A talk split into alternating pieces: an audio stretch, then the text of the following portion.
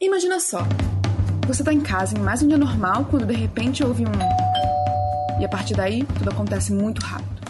Quando você percebe, só existe uma coisa que separa de uma viagem literária incrível, um pequeno pedaço de plástico que abraça carinhosamente o livro: o shrink. E então, você o rasga. Bem-vindos ao Sem Shrink, podcast da Intrínseca, um espaço para a gente conversar sobre as novidades da editora e sobre as histórias que nos embalam. Olá! Bem-vindos ao 16 episódio do Sem Shrink, podcast da Intrínseca, para falar sobre os livros do Intrínsecos. Meu nome é Tayla, eu vou ser apresentadora de hoje e eu tô aqui para falar sobre Susan Não Quer Saber do Amor, o livro de junho enviado no Intrínsecos. E eu não estou sozinha. Eu estou aqui com Rebeca e Brenda. Rebeca, quem é você e por que você está aqui? Oi, Tayla. Oi, Brenda. Então, sou Rebeca, sou editora da Intrínseca e acho que eu estou aqui porque, não sei, é a segunda vez que eu estou aqui, fico muito honrada de participar sempre do podcast, do Por Dentro do Intrínsecos. É sempre uma alegria falar de um trabalho tão legal que a gente constrói na editora, e é esse clube maravilhoso com essa caixa linda que a gente monta todo mundo junto na editora. É realmente muito legal, eu fico só honrada. Por que vocês me escolhem, eu realmente não sei, mas eu fico muito agradecida. Obrigada. E Brenda, quem é você e por que, que você está aqui? Eu sou a Brenda, sou embaixadora do Intrínsecos no Espírito Santo e estou aqui hoje nessa honra de vir falar com vocês sobre Susan Não Quer Saber do Amor, um dos meus livros favoritos do clube. E estou super animada aqui para nossa conversa, para nossa experiência de bate-papo. Fico feliz, também estou bastante animada para o papo de hoje. Eu vou começar pedindo para Rebeca me falar um pouco da história de Susan Não Quer Saber do Amor.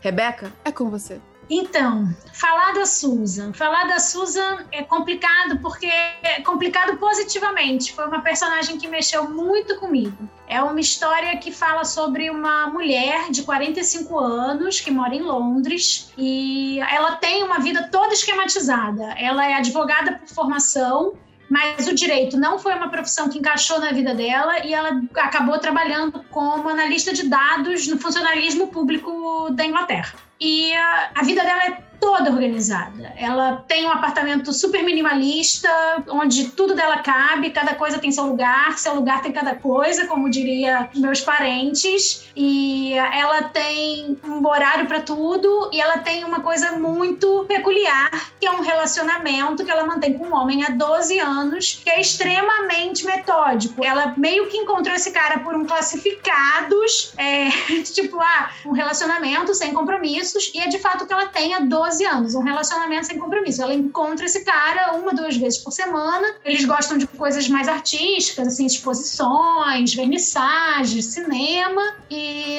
enfim, acabou, acabou, cada um vai para sua casa, fim. De fato, eles não elaboraram esse relacionamento para ser nada além disso. E há 12 anos eles se mantêm dessa forma.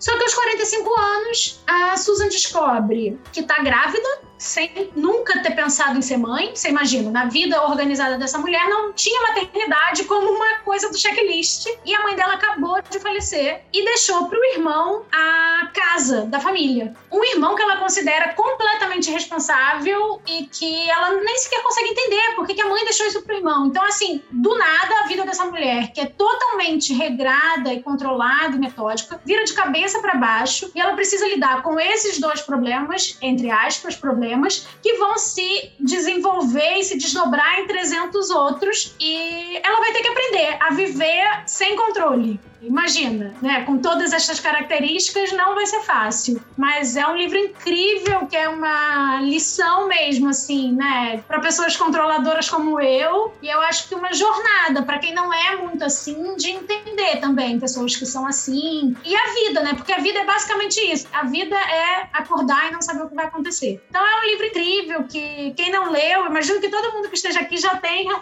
já tenha lido e espero que tenham tido essa impressão maravilhosa assim que eu tive. O livro foi enviado em junho no Clube Intrínsecos e para quem não conhece o Clube Intrínsecos ainda, é o clube do livro da editora Intrínseca, em que a gente envia todo mês um livro inédito em capa dura uma revista com ilustrações e artigos exclusivos, marcador cartão postal e um brinde tudo a ver com a história. Nesse mês, em junho, a gente enviou um Jenga, que foi uma ideia do Pedro, da equipe da Rebeca, sobre essa, esse completo descontrole da vida relacionado com a vida da Susan, que é que é uma torre estruturadinha, de repente você vai tirando uma peça aqui, de repente vai caindo uma outra peça ali, e quando você vê, tá tudo por um fio. Que é a vida da Susan nessa, nesse livro. Antes da gente continuar, eu queria dar um aviso para os leitores. Eu espero que você já tenha lido o livro, porque é um livro ótimo. Se você já leu, só vem com a gente nessa conversa. Se você ainda não leu, preciso avisar que a gente pode falar algum spoiler da história. Se você não se importa, só vem com a gente. Eu queria começar falando da Susan. Porque, óbvio, a Susan é, como a gente falou antes de começar, a Susan é uma personagem um pouco espinhosa, ela tem que conquistar a gente. Às vezes a gente não gosta dela de cara assim. E quando a gente estava fazendo o evento do Por Dentro do Intrínsecos, que é um evento virtual com os assinantes, e que a gente conversa sobre a história, sobre a caixa e tudo mais, a gente tem todo mês a gente estava fazendo um evento sobre Susan. E alguém comentou que a Susan parecia o Sheldon Cooper, de The Big Bang Theory. Perdão, assinante, eu não sei o seu nome, mas obrigada, porque eu adorei esse comentário e ele me fez refletir bastante sobre como os personagens masculinos e femininos são retratados de formas diferentes. Os personagens metódicos, né? Personagens masculinos, como Sheldon, quando eles são metódicos ou egoístas, ou, enfim, centrados no próprio umbigo, isso parece um certo produto da genialidade deles. E quando são as mulheres, elas são representadas como frígidas, como egoístas, como solitárias, ou porque o comportamento delas é resultado de um trauma. E aí elas são tratadas como uma mulher difícil ou uma mulher chata, sendo que quando o papel se inverte, quando são os homens fazendo isso, eles são líderes, eles são gênios, eles são práticos. E o que eu gosto em Susana Quer Saber do Amor é como a jornada dela não é centrada no romance do livro. O livro tem um romance fofíssimo com Rob. Rob, beijo para você, lindo. Mas a jornada da Susan, ela não é centrada no Rob. Rob é uma parte bem pequena da história até. A Susan tem gravidez inesperada, tem a morte da mãe, tem que lidar com o segredo de família. E tem muita, muita reflexão que vem de todas essas descobertas. Primeiro, qual o fator de tudo isso? Qual dos fatores da história vocês acham que influenciou mais na transformação da Susan? Eu acho que foi mais as pessoas ao redor dela, os personagens secundários, pessoas que entraram na vida dela no momento certo. Em especial a Kate. Era uma, uma amizade, assim, que ela precisava naquele momento e mudou a vida dela, né? Virou de cabeça para baixo totalmente, acabou mudando o jeito dela para melhor. A gente percebe que no decorrer das páginas, ela, a Susan, ela vai ganhando cada vez mais camadas e vai se destacando na história de forma positiva. Então, eu acredito assim que foi realmente os personagens que foram se adentrando na história, que foram fazendo essa transformação na vida dela. Um beijo pra Kate também. Ah, maravilhosa. Ela é aquela personagem que precisa dar uma chacoalhada na Susan de vez em quando. Isso, e ela chacoalhou mesmo. Mas eu, eu ia concordar com a Brenda, assim. Porque primeiro eu tinha lido, eu tinha até pensado a sua pergunta é, diferente, assim, ah, eu acho que eu sou tão centrada nas coisas que desmontam a vida da pessoa que eu tinha pensado nos problemas e não nas, entre aspas, soluções, assim assim, ah, eu acho que tudo ao mesmo tempo é que foi o grande ponto. Mas aí a, a Brenda falando foi tipo da, da, transformação positiva e não uma transformação dela ter perdido o controle. Você veja, a minha interpretação já é meio complicada. E aí eu tenho que concordar, assim, não sendo, né, para ela ter perdido o controle e ter ficado meio doida, que aí eu considero que foi o fato de muitas coisas terem acontecido ao mesmo tempo, porque quando uma coisa meio que dá errado, a pessoa controladora funcional, ela consegue tipo, não, tá, tá horrível, mas vou fazer isso, isso, isso e vai dar certo. Quando muita coisa acontece ao mesmo tempo, fica bem angustiante. Mas para a transformação positiva dela ter aprendido a lidar, de fato foram as pessoas, porque são coisas que você escuta, é, às vezes uma mão mesmo, né? De tipo, a vida é assim. É o que eu tô falando, a vida é sem controle, mas para uma pessoa controladora aprender isso não é fácil, é preciso escuta, é preciso amigo, é preciso muitas vezes terapia e, enfim, apoio, muito apoio, porque tem casos de fato que a gente, né, diagnostica uma ansiedade, algumas coisas que vêm junto, e aí eu já estou tratando aqui de forma mais séria, mas é porque de fato você vê que ela tem ali uma relação que não é saudável com a vida, sabe? É legal, tudo funciona, é engraçado de ler, mas se você imagina que existem pessoas assim, você fica tipo, pô, é legal ter um amigo, um suporte, falar, calma, tá dando tudo errado, mas vai passar, sabe? Um dia de cada vez e as coisas se ajeitam. Se a Susan fosse minha amiga, eu já ia passar o cartãozinho da terapeuta, assim, por debaixo da porta dela, como quem não quer nada. Tipo, oi, amiga, já ouviu falar em terapia? E precisaria de muita insistência, né? Porque ela também é o tipo de pessoa que uma falar não adianta, tem que insistir, persistir. Uhum, teimosa. eu também acho, Rebeca, que foi tudo ao mesmo tempo. E eu gosto muito que a Susan ela não se torna menos ácida, ela não se torna menos chata, entre aspas, porque ela vê que estava tudo errado. Ela vê, na verdade, o que estava faltando na vida dela. E aí ela entende que ela precisava abrir um espacinho no coraçãozinho dela para ser vulnerável. E é muito difícil da gente aprender isso. Eu acho que isso, você sendo controladora, não é muito difícil você se deixar ser vulnerável. Eu gosto muito que a transformação da Susan é guiada por esse aprendizado de que é difícil, é necessário, é doloroso pra caralho, mas não tem muito como viver de outro jeito. Não tem como você viver sua vida fechada com portas de aço sem deixar ninguém entrar, porque vai faltar alguma coisa. O controle ele serve até para você não se machucar mesmo, né? Você não sabe a reação que você vai ter se alguma coisa acontecer, você nem quer que alguma coisa aconteça, então você esquematiza a sua vida e não só no sentido prático, no sentido sentimental, para que nada te atinja. E aí você não faz novos amigos, às vezes você está fazendo um curso, está fazendo alguma coisa e você não se relaciona com ninguém, você não entra em nenhum grupo. Você esquematiza a sua vida emocionalmente e praticamente para que nada te afete, né? Psicologicamente, sentimentalmente. E é isso, não é fácil, precisa de muita ajuda. Uhum. Muita ajuda no sentido até para aprender a pedir ajuda, aprender a dizer, cara, não tô bem, cara, não dou conta, é, isso aqui é demais. E é isso, assim, a mulher acabou de perder a mãe, ela vai pro trabalho padrão, assim, pega o metrô, vai pro trabalho, e ok, sabe? Eu acho muito, muito interessante a maneira como ela tenta controlar tudo, assim, no meio do funeral, ela vomitando, passando malzão, e tipo, tá tudo bem. Cara, não tá, sabe? Aquele meme do cachorro com tudo ao redor dele pegando fogo, ele tá tudo bem.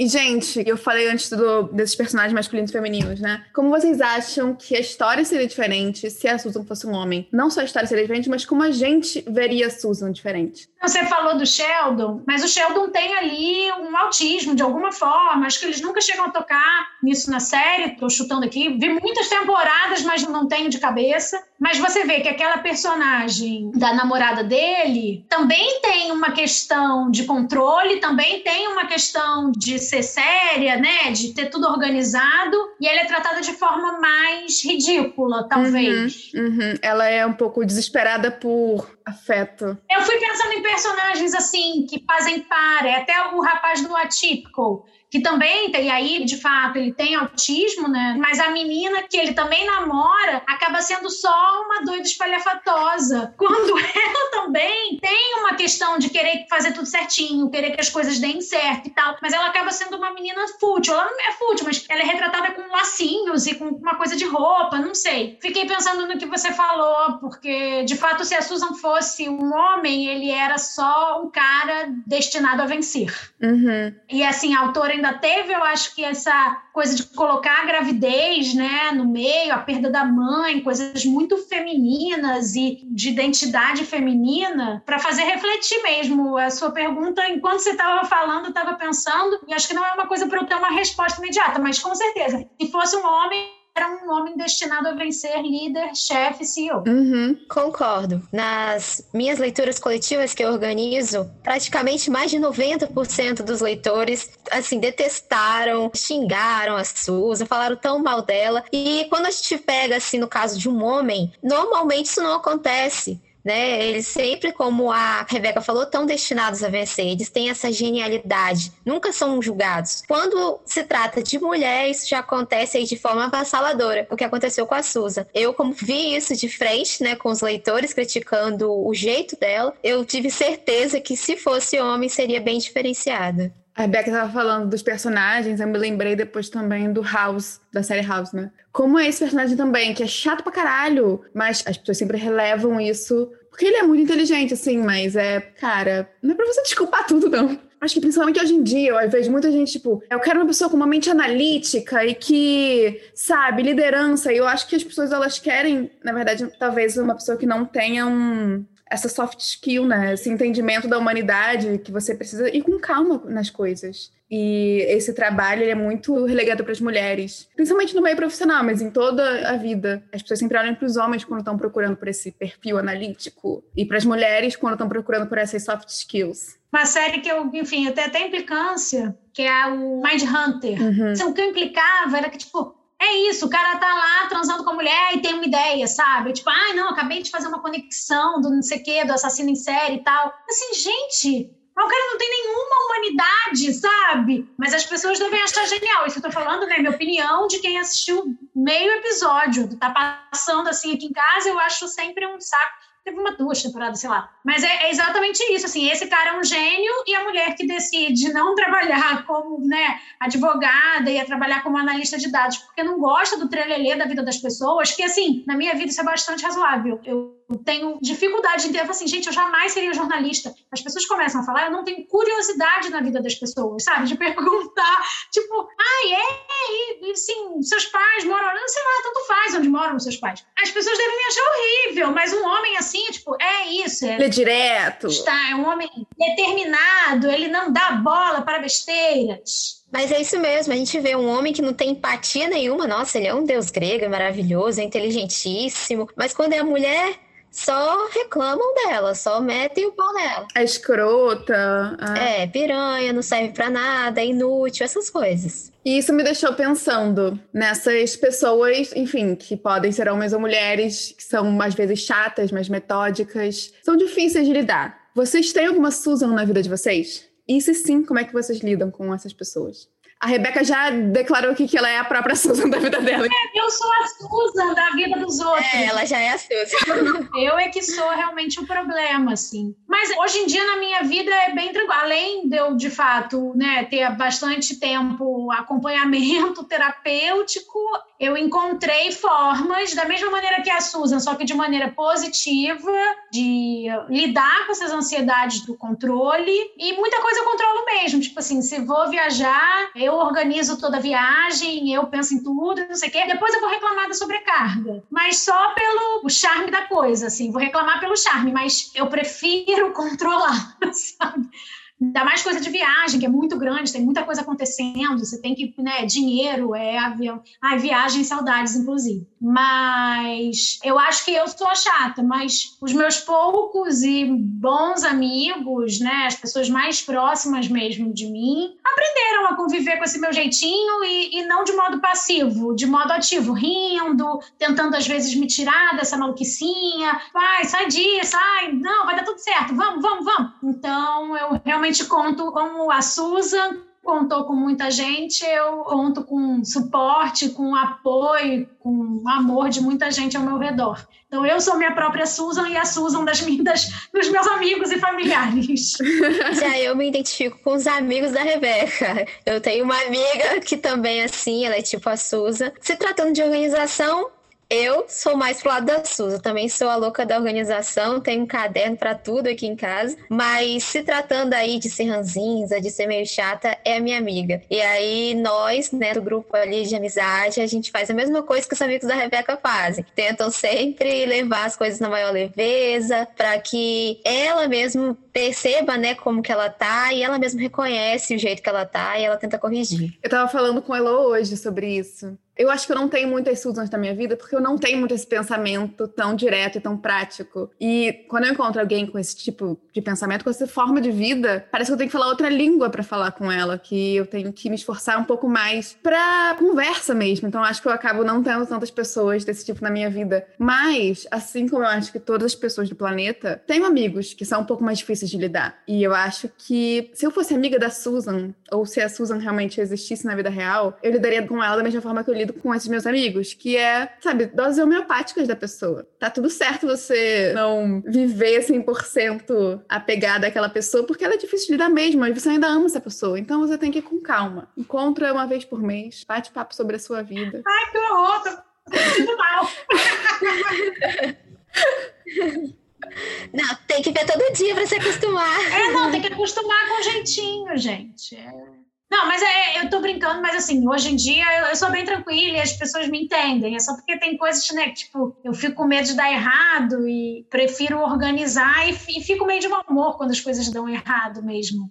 É ansiedade mesmo, né? Não, não tem outro nome. Aí eu fiquei pensando no Edward, o Edward irmão da Susan, que ele não só tinha uma Susan na vida dele, como era a Susan, ele precisava lidar com a Susan todos os dias da vida dele durante a infância e a juventude, né? E eles cresceram muito, muito diferentes um do outro. Eles ficaram quase opostos de personalidade. Vocês acham que isso foi uma coisa natural, assim, de personalidade mesmo, que foi um produto da criação deles? Eu acho que foi natural assim, não temos sempre aquela amizade maravilhosa entre irmãos. É claro que existe, mas tem muitos, por sinal, irmãos que não se dão bem. Então eu acho que a autora pegou até mesmo uma experiência de um conhecido dela, porque é real. Eu mesmo conheço casos de irmãos que não se falam, ou seja, tá aí totalmente embutido entre o Edward e entre a Susan. Então, para mim, foi algo bastante natural, sim, embora a gente não esteja acostumado a ver isso. Normalmente, em séries, em filmes, novelas, a gente vê irmãos que se dão super bem, mas na realidade também existem esses que não se falam,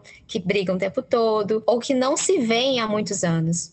A Brenda colocou isso, né? A gente vê muito né, nos produtos culturais, da, na verdade, da família se dando bem, né? Se não se dá bem, você de alguma forma é levado a tentar perdoar essa pessoa no final e aceitar ela do jeito que ela é. E, nem sempre é assim, sabe? A sociedade meio que entorça isso na gente. Às vezes você de fato tem que conviver com alguns familiares, você não tem necessidade de amar incondicionalmente, perdoar todas as coisas. Mas pontualmente, eu acho que irmão, você pode se dar mal, de, né? Tipo, ah, eu odeio meu irmão, meu irmão não tem nada a ver comigo, porque eu acho que os irmãos crescidos juntos, né, que eu acho que é mais a questão, você fica assim, meu Deus, como é que pessoas que foram criadas juntas não tem nada a ver uma com a outra, assim, acho que cada um absorve, porque assim, os filhos são frutos da neurose dos pais, e cada um interpreta essas neuroses de, um, de uma maneira, né? Porque cada um é cada um. E cada um ali levou para um lado aquela história de vida, aquela história daquela família, e, e, leu aquela situação de uma maneira. Pessoalmente, eu odiava meu irmão. Até os 20 anos, assim, coisa de adolescente, mas eu não conseguia imaginar uma relação com ele. Aí, coincidências do destino, saímos os dois juntos para morar só, só moramos nós dois, né? E a gente brigava demais. Não houve nenhum tipo de reconciliação pontual, mas no momento em que cada um foi morar sozinho de fato, essa relação passou a existir. Hoje eu posso dizer que ele é um dos meus melhores amigos. Continua não tendo nada a ver comigo, mas foi uma história que fez esses pontos se reconectarem, né? Você não tem necessidade nem de ser amigo, mas a vida pode te apontar coisas e você não tem necessidade de perdoar ninguém e tal, mas você lê e interpretar as situações de maneira que você possa viver mais em paz, sabe? Às vezes também ficar ah, cheia de rancor assim com as pessoas, não, sei lá, é eu aqui fazendo várias reflexões. Eu já quero a continuação de Suzana Quer Saber do Amor com a sua história, Rebeca. Eu quero uma versão desse livro com a sua história, tá? Eu mesmo vou falar com a autora pra pedir isso. Ah, também quero. Vai ser best-seller, certeza. É pesado você levar essa briga por toda a sua vida, né? Enfim, eu não sou uma pessoa gratiluz de vibes, mas eu realmente acredito que o ressentimento ele vai comendo um pouquinho da sua sanidade mental dia após dia. Eu fico imaginando pra Susan e pro Edward, gente, o quão pesado devia ser viver odiando seu irmão. E passar por aqueles nove meses da história de uma briga que parecia não ter fim. Você transforma a briga num motivo de vida, sabe? E é um propósito meio idiota. Uma das, das coisas do, do, seu dia a dia é ser odiar alguém, sabe? Não precisa amar, mas, tipo, cara, arranja um jeito de você se organizar emocionalmente para aquilo não te afetar, sabe? Que até eu acho que é uma ferramenta das pessoas controladoras. E como elas não querem ser afetadas, elas se bloqueiam. Mas você pode arranjar uma maneira de, em vez de construir esse muro, fazer com que quando tocar em você não te incomode, não te cause irritação, não te cause tristeza, não te cause raiva. Por experiência própria, parece uma técnica mais fácil né, do que todo dia acordar e ter que colocar um tijolo nesse muro e, e ter que apontar uma faca para alguém. Todo dia você tá nessa energia, sabe? É mais exaustivo do que simplesmente, ah, tá bom, vai, vai nessa. Let it go. Exato, let it go. Você acha que a Susan conseguiu transformar essa relação no fim do livro? Porque no fim do livro, talvez a gente não tenha acabado com a melhor relação do mundo mas eles pelo menos conseguiram entender um pouquinho o lado um do outro. Vocês acham que eles conseguem ter uma relação pós-briga, pós todos esses grandes rolês do livro? Então, eu senti falta disso no livro. Eu queria ter uma explicação melhor de como que eles ficaram e tal. Mas eu acredito, assim, que não ficou a melhor relação do mundo, mas que eles, né, amenizaram aí a briga deles, né? Viram ali realmente o que cada um tava passando, né? As reviravoltas que teve naquele final que deixou todo mundo surpreso. Então, acho que exatamente, cada um entendeu um lado um do outro, mas não acho que eles viraram best friends forever, não. Uhum. Mas manteram contato, às vezes não tanto, mas mudou ali alguma coisa. Enxergar o lado do outro, né? Você pode até não concordar, mas você entender que uma pessoa funciona de uma maneira diferente que você e que cresceu lendo a situação de uma maneira diferente, né? Nem sempre você lê o mesmo lar que você viveu da, com o mesmo olhar, assim. As pessoas têm leituras diferentes, interpretações diferentes, né? A gente está aqui exatamente pensando isso. Assim, todo mundo lê o mesmo livro e cada um puxou para o seu lado. Eu puxei para um lado, Tyler para o outro, Brenda para o outro, e a vida é assim também. Você vive uma situação e cada um lê essa situação de um jeito. E acho que só você partir desse princípio porra, ia melhorar o Brasil, né? Você entender que cada um lê a situação e as próprias necessidades e tal, as coisas afetam cada um de uma forma, né? A clássica empatia, você entender isso no outro já ajuda você a não querer que o outro morra. Então, acho que se eles vão se falar ou não, eu não sei, mas eu gosto desse final de. Aberto? É, cada um vê as coisas de um jeito, cada um vive, experimenta e vivencia de um jeito a vida, né? E falando nisso, o livro ele é todo contado pela visão da Susan, né? A gente em nenhum momento tem a visão de outros personagens. A gente poderia dizer que a Susan é uma narradora bastante parcial. Vocês acham que realmente o Edward era tudo que ela achava que ele era? Ou vocês acham que ela estava ali um pouco influenciada pelo próprio desgosto? ela esculachou o Edward pra gente, né? Mas eu acho que não era aquilo tudo que ela dizia, não. Acho que ela estava realmente influenciada pela raiva, né? Pelo desgosto que ela tinha, até mesmo pela decepção lá do, do testamento. Uhum. É, o livro ganha muito tendo essa narração dela, né? Porque eu acho que se ele tivesse aquele formato de vários narradores, que às vezes tem nos livros, né? A gente ia perder e talvez ficar desconfiando dela. E a gente entrou na cabeça dela e leu o mundo como ela, mas somos outros. Então, como quando chegamos no final e tipo as coisas foram se desmontando, a gente ficou tipo, é, realmente ela tinha uma relação com as coisas de determinada forma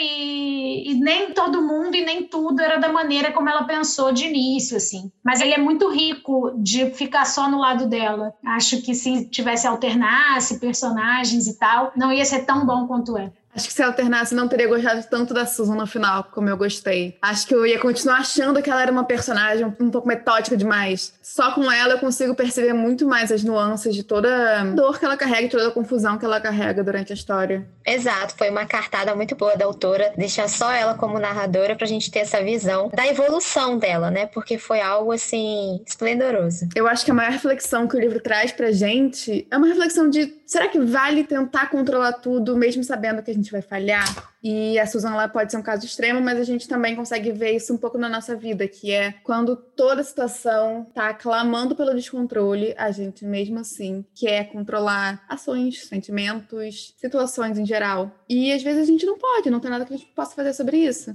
O início da pandemia, eu sofri muito com isso, que era não ter como me planejar e não saber quando eu poderia começar a me planejar. Esse sentimento de não saber o futuro, mesmo que próximo, é bastante desesperador. E mesmo assim eu tentava controlar as coisas. Vocês também fazem isso?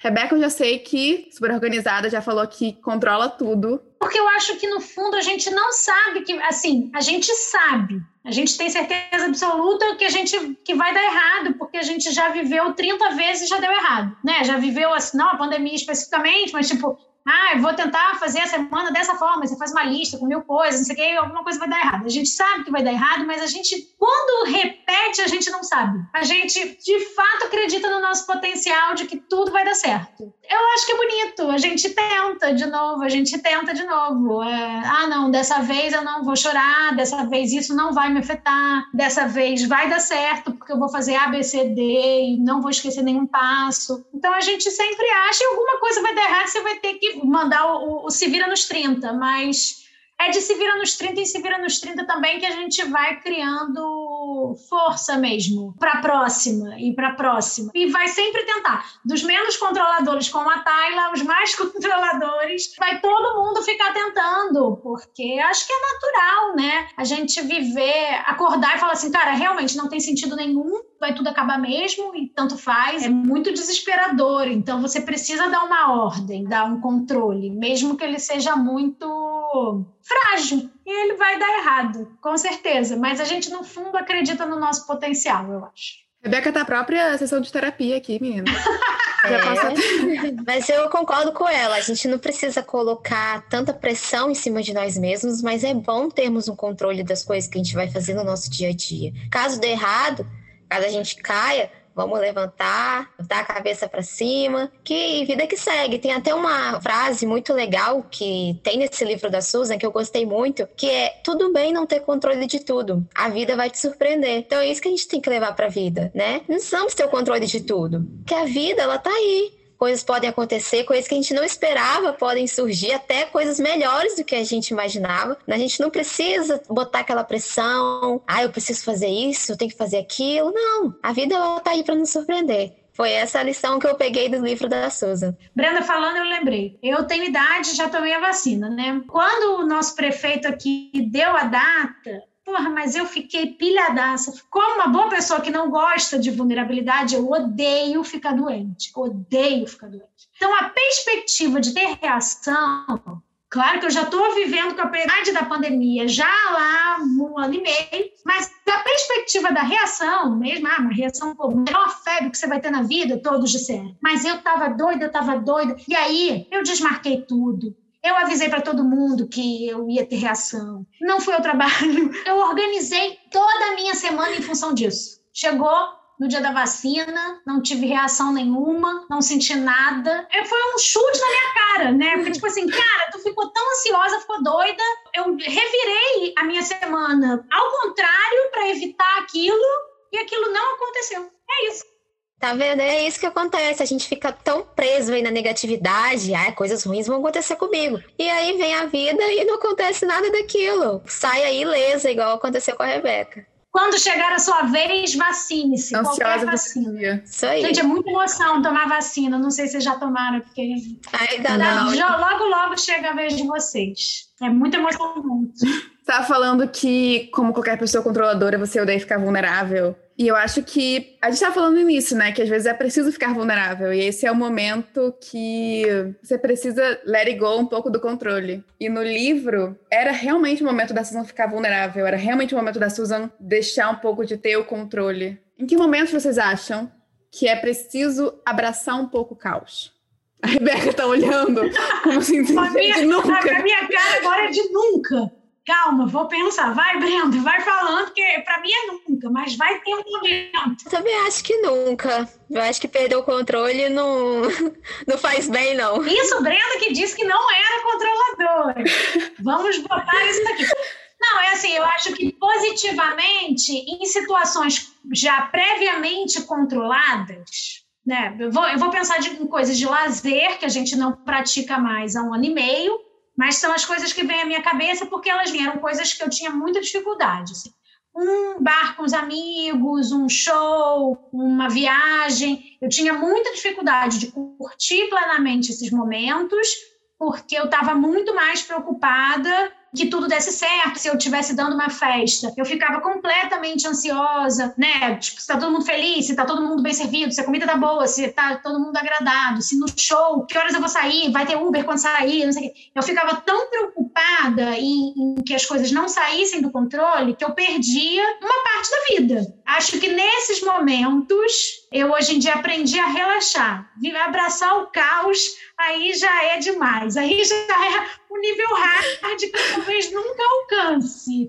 Mas assim, dá aquela relaxada e tipo, se não tiver um Uber, tem um táxi, se não tiver um táxi, vai a pé, dorme dentro da casa de show. Então, assim, essa relaxadinha assim eu aprendi a dar. Isso, exatamente. O negócio de abraçar o caos também não é comigo. Eu sou da opinião de que para tudo se dá um jeito. Eu sigo aí na mesma linha de raciocínio da Rebeca.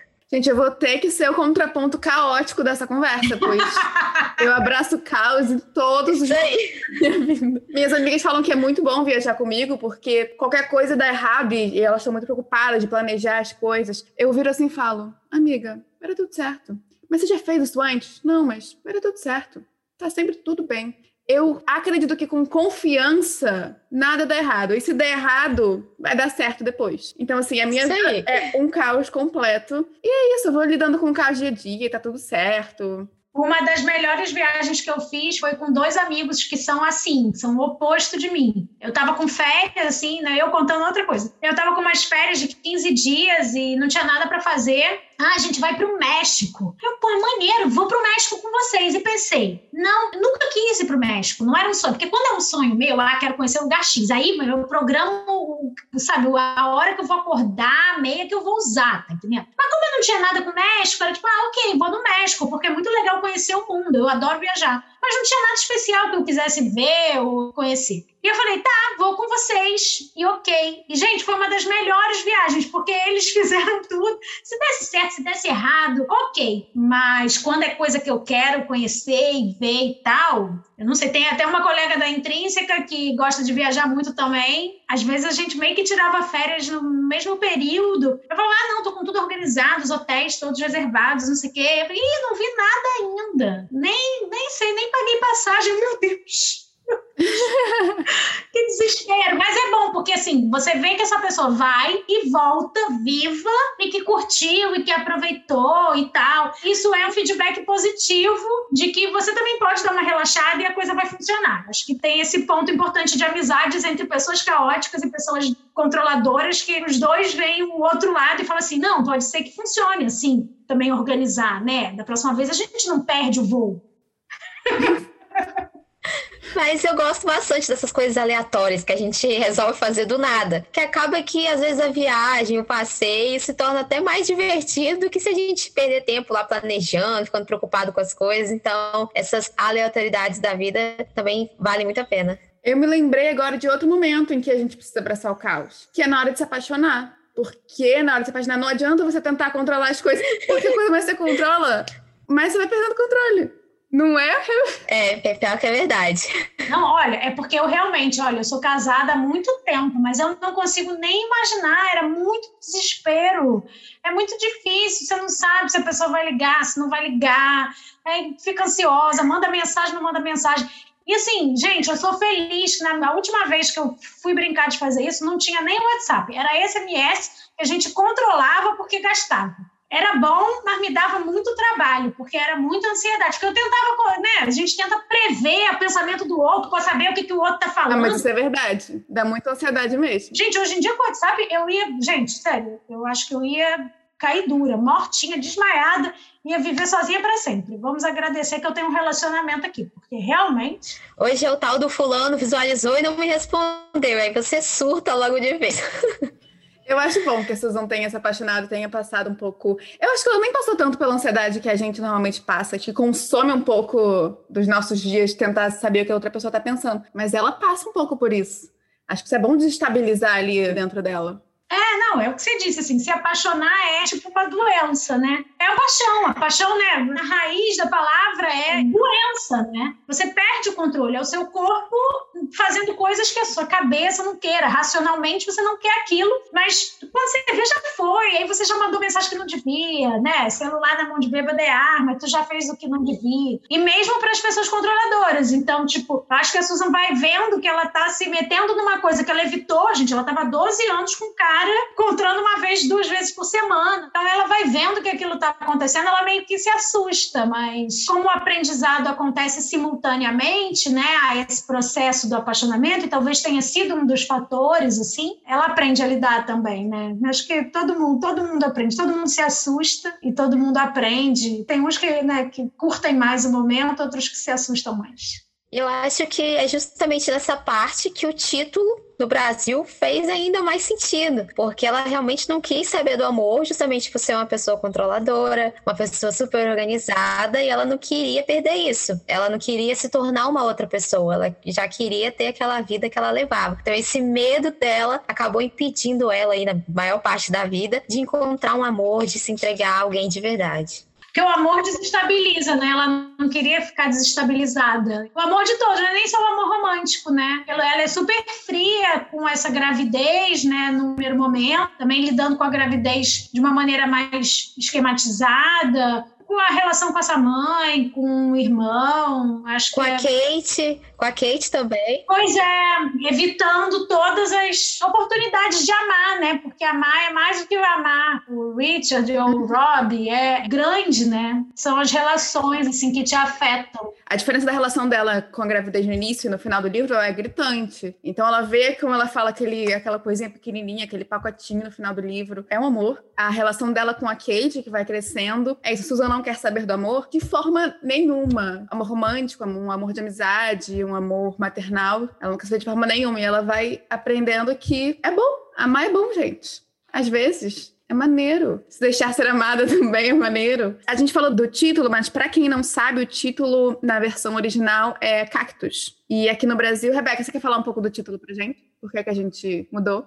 Muitas vezes no Brasil a tradução é literal porque soa bem, é bem natural, faz sentido, né? Mas às vezes não. E a gente ficou receoso que cacto, por mais que tivesse esse simbolismo, a gente ficou receoso de parecer não um livro com tantas camadas como ele é. Então a gente ficou muito tempo trabalhando, assim, em reuniões. Ah, vamos pensar um título, vamos pensar um título, vamos pensar um título. E a Milena, que estava trabalhando com a gente, deu a ideia desse título, né? A gente num brainstorming, assim, tipo, ela veio com essa ideia. A gente até pensou em outros formatos e tal, mas esse foi o que ficou mais redondinho e ficou. Susan não quer saber do amor. Todo título tem uma história.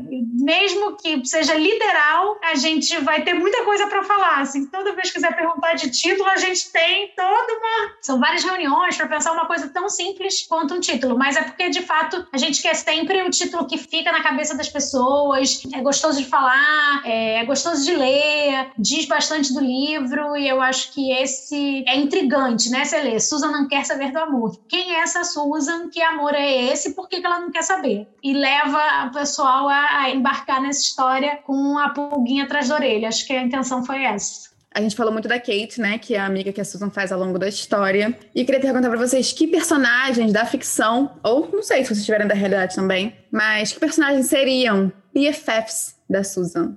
Eu acredito que a Meredith Grey, de Grey's Anatomy. Porque a Christina Young é praticamente a Susan, né? Com aquelas verdades inconvenientes que ela fala, aquela pessoa insuportável, dona da verdade. E a Meredith acabou se adaptando muito bem aí nessa amizade com a Christina, então eu acredito que ela também seria uma ótima amiga para Susan. Eu fiquei pensando em opostos também e não me veio ninguém na cabeça, mas eu falei, não poderia ser alguém igual, ia ter que ser alguém diferente, alguém que acolhesse, né? Mesmo ela já resolvida no final da história, menos ansiosa com tudo, com medo de que as coisas dessem errado para não se machucar, tem que ser uma pessoa que, olha, vai funcionar, sabe? Sei lá, ver a moça do Fleabag agora as coisas estão dando errado, ela não tá nem aí. Você fica assim, meu Deus do céu, que vida caótica. Acho que a Suzy ia matar a Fleabag.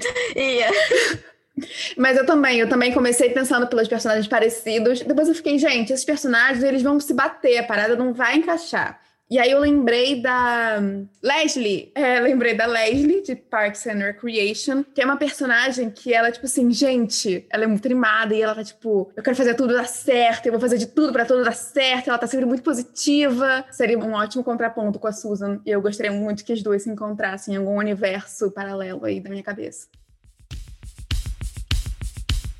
E, gente, a gente tá se encaminhando pro final. Espero que vocês tenham gostado da conversa até agora. Para finalizar, eu queria perguntar que filmes, séries ou livros vocês indicam para quem gostou de Susan Não Quer Saber do Amor? É, eu, como já revelei, tenho essa minha dificuldade, né? A Tayla muito gentilmente pediu para eu dar a dica da equipe sobre as coisas que tinham a ver. Eu pensei logo em realmente personagens, filmes e livros, assim, que tinham a ver. Me veio o Melhor é Impossível, o Atypical, que, né, são pessoas que estão ali com questões já de transtorno, né, de ansiedade e tal. Uma pessoa que, né, ninguém fala nada, mas a gente vê que ela é bem virginiana e depois eu fui até pesquisar. Não sei se dizem o aniversário da, da Hermione, mas ela parece bem virginiana, assim, de querer tudo certinho. Eu indicaria duas séries. Primeiro, The Boot Tape, que é uma série aí com mulheres bastante fortes, emblemáticas, trabalham numa indústria de moda ali, passam por situações igual a Susan mesmo ali no trabalho. São três amigas e mostra essa importância, né, esse amor de se ter uma amizade. Então, eu acho que é uma série que as pessoas que curtiram Susan também iriam gostar muito. E a segunda série é a maravilhosa Senhorita Mason, que mostra aí já uma mulher, uma época mais antiga, mas que é super poderosa, que vai contra que sociedade pede para ela fazer. Então, é duas séries assim muito boas: Debut Tape e a maravilhosa Senhorita Mason. Então, quem curtiu Susan, com certeza vai gostar dessas duas séries. Adorei suas indicações. Então, eu, como já revelei, tenho essa dificuldade, né? De lembrar dos personagens, é, dos filmes, séries e livros que eu assisto, eu vejo e, como um peixe, esqueço no momento seguinte. Mas, além das dicas que eu dei, a dica da equipe, que a Tayla pediu para que eu desse lá no Intrínsecos, do Melhor é Impossível e o Ativo. O Intrínsecos que... Digital, só para falar que é a nossa plataforma exclusiva para assinantes. Se você ainda não viu, pode entrar lá. Se você assinou a caixa da Susan, você vai conseguir ver a dica da Rebeca lá na página da caixinha 033. Mas aí tá lá minha dica da equipe no Intrínseco Digital, que eu pensei em personagens que seriam parecidos, mas que a gente encaixa num transtorno né, de ansiedade, como o cara do Melhor é Impossível e o, menino do Atípico, e a Hermione, a Hermione, que é bem controladora, que é tudo certinho e certinho e tal. Mas aí eu também lembrei de dois personagens de livros do Ruby, que um ela mataria e o outro eu acho que rolaria um aprendizado juntos. Uma é a moça do Adultos, que eu não vou lembrar o nome de jeito nenhum. Podemos pesquisar aí. Jenny, eu acho. É, a Jenny do Adulto. Gente, mas ia ser uma desgraça esse encontro. Mas eu acho que elas são. É isso, elas, as duas aprenderam, né? As duas têm um arco de aprendizado no livro, de relação com a mãe, de relação com a família e de tentar organizar um pouco a vida. Uma precisa organizar, outra precisa desorganizar. E a Missy, da segunda vida de Missy, que começa muito rancorosa com a vida, odiando tudo e aprende também muito através do amor e da amizade, a ver tudo de outra forma, né? Esse suporte que permite o outro olhar, que permite pedir ajuda, que permite pedir perdão. A Missy e a Susan aprenderiam juntas, contariam uma para outra as próprias histórias. Dois livros aí do clube. Quem é assinante pode comprar a caixinha para trás. Pode comprar no loja intrínsecos, é verdade. Rebeca tá ótima de fazer a publi no meio do episódio. Coisa que eu achei super interessante, que até veio na revista do Intrínseco 033, é a planta terapia. Ou seja, as pessoas que têm esse problema de ansiedade, de colocar muita pressão em si, compra uma plantinha, cuida dessa plantinha, né? É uma coisa muito divertida que eu achei legal, que veio na revistinha, que é uma excelente dica para as pessoas aí se desestressarem. Vou mostrar os meus dois vasos aqui mortos. É, das duas, uma, né? Você vai cuidar da planta ou você vai matar ela. Eu não levo o menor jeito, porque planta não mia, né? Eu preciso que a planta mie. Isso é um problema. Né? Nada contra a, a, dica da revista e tal. Acho que pode ser uma coisa boa pra ansiedade e tal. Mas eu acho que eu fico tão ansiosa de como é que eu vou lidar com essa planta que eu e a planta a gente acaba não tendo uma relação muito boa. Mas amaria ter paciência e se as plantas miassem, me ajudaria bem. Eu concordo, eu também tenho esse problema. Se a planta viesse me acordar às 7 horas da manhã pra encher o potinho de ração dela, pronto. Aí eu fazia. Bota água, bota mais água, eu quero sol, não quero sol. Porque, gente, eu não tenho como te entender, você não fala.